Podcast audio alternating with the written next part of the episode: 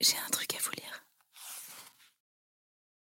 Extrait de Journal d'un corps de Daniel Pénac. 41 ans, 7 mois, 25 jours. Mardi 4 mai 1965. Les testicules peuvent s'étrangler de peur pour les autres. Je l'ai déjà observé à Etretat, quand Mona me flanquait le vertige en s'approchant trop près du bord des falaises.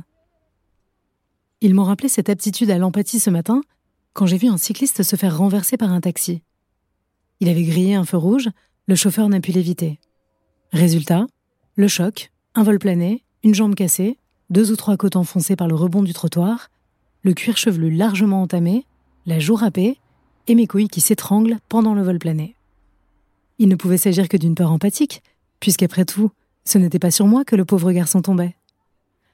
J'en conclus à l'altruisme des couilles capable de craindre pour la vie d'autrui. Testicule, siège de l'âme?